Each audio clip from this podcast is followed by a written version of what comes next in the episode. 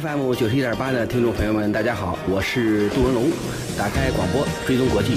欢迎收听登录九一八。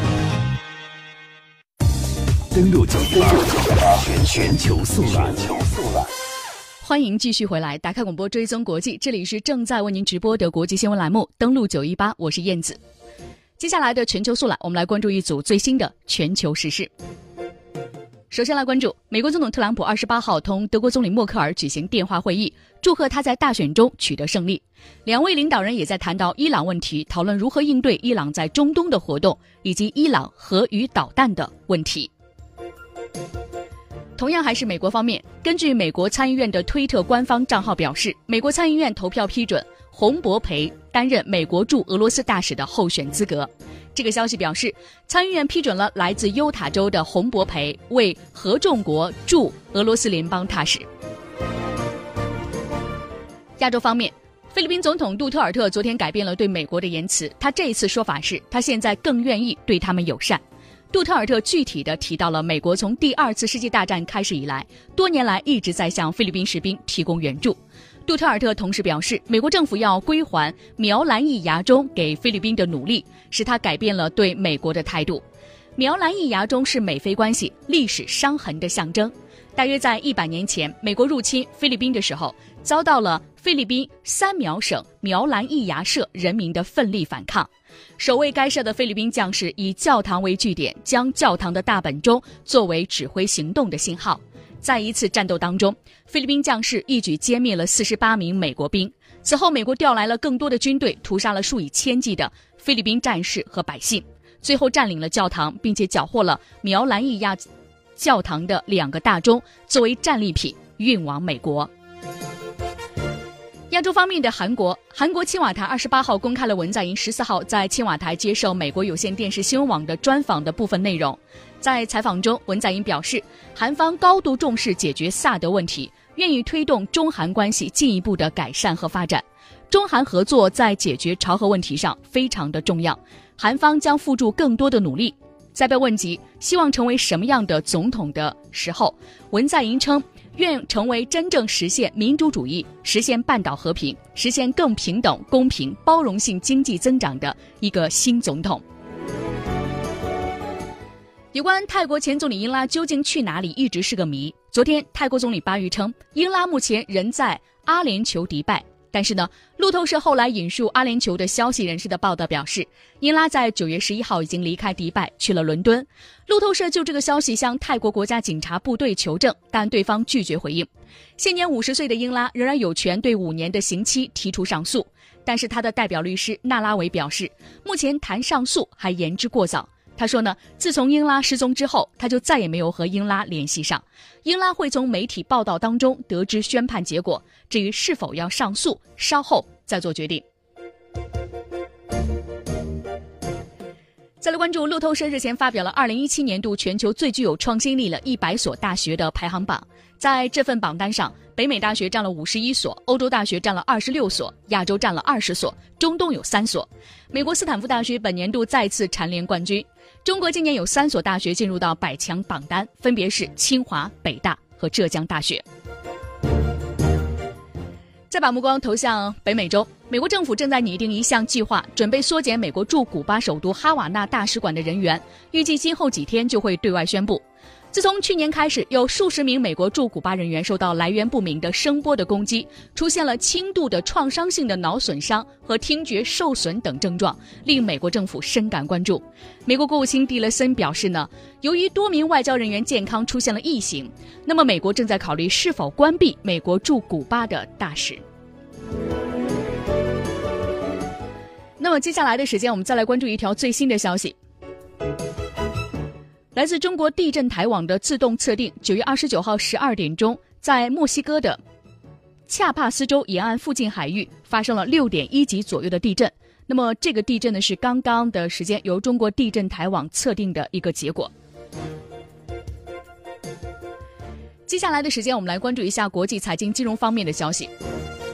黄金在周四美盘最高上探至每盎司一千二百八十六点二零美元。市场对特朗普的税改存在着很多的质疑，美元难以维持涨势，出现了小幅下滑，黄金反弹。美国财长姆努钦表示，税改可以填补一万亿美元的赤字，还强调这并不是对富人减税。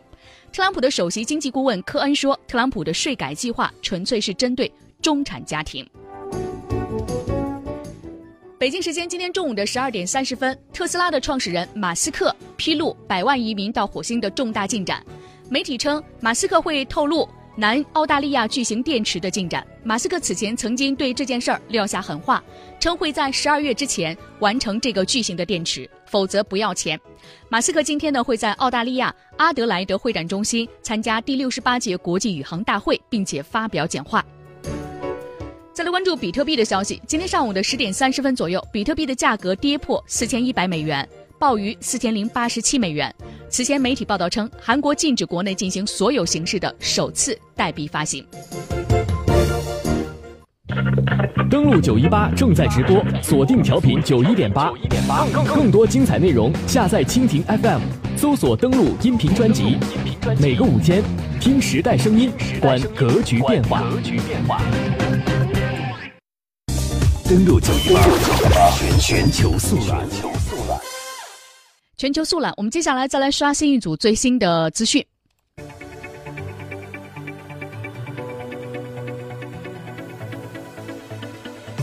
首先，我们来关注飓风玛利亚带来的一些影响。波多黎各的灾情非常的严重，美国总统特朗普宣布取消外国船运的限制。根据美国中文网的报道。波多黎各遭受飓风玛利亚的重创，至今已经超过了一周的时间。岛上断水断电，迟迟没有恢复，基础物资和食物、汽柴油、饮用水也极度的缺乏。迫于救灾的压力，美国总统唐纳德·特朗普宣布取消针对该岛的外国船只的限制。美国国土安全部二十八号发表声明称，在未来的十天内，将会动用一切可能向波多黎各的民众提供物资，帮助灾后重建。当天，五角大楼也表示，已经指派北方陆军的副司令三星将军布坎南前往波多黎各，指挥协调美军在当地所有的救援和恢复行动。联邦政府遭到各界的指责，救灾的速度太慢之后，二十六号宣布将会增派两倍的兵力前往救灾。波多黎各此前呢，连续遭到飓风阿尔玛和玛利亚的冲击，致使道路、建筑受损，岛上的三百四十万民众面临着严重的危机。根据美国有线电视新闻网 CNN 的报道，当地死于飓风的人数已经上升到了十六人。目前岛上的百分之九十五的通讯设备遭到破坏，大约百分之九十七的住户已经无电可用整整一周，大约一半的居民没有自来水可以用。当地的民众为了取得饮用水、汽油、食物、现金等基础物资，必须排上好几个小时的队。但是加油站、超市物资缺乏，每日的供给非常有限，甚至连银行都几乎。无超可取。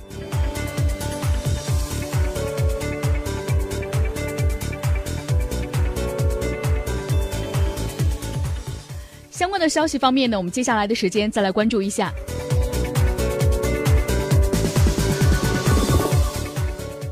伊斯兰国极端组织的一个最新的消息。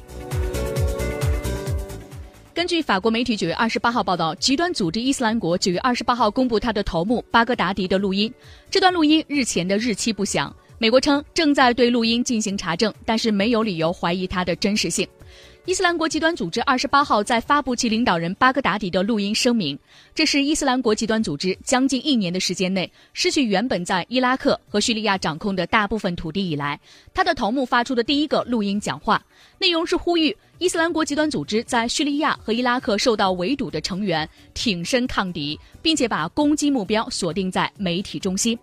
英国路透社表示，与伊斯兰国极端组织有关联的媒体机构公布的四十六分钟的录音，录制的时间日期不明。巴格达迪在录音声明中表示，伊斯兰国极端组织的领导阶层及其士兵都了解到，耐心抵抗是通往胜利之路。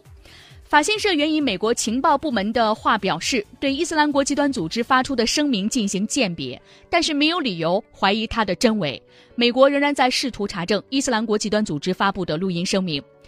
之前的时间，我们知道呢，相关的媒体表示呢，巴格达迪已经呢死去。但是其实外界呢对于巴格达迪是否死亡的消息也是众说纷纭。他的上一份的谈话录音是在联军发动伊拉克北部重镇摩苏尔收复战之后的两周，也就是二零一六年的十一月份发布的。摩苏尔目前已经被美军支持的伊拉克部队所收复。巴格达迪目前行踪不明。俄军2017年6月份声称，他的空袭极有可能已经炸死了巴格达迪，但是美国方面一直没有予以证实。西方和伊拉克对此也存在着疑虑。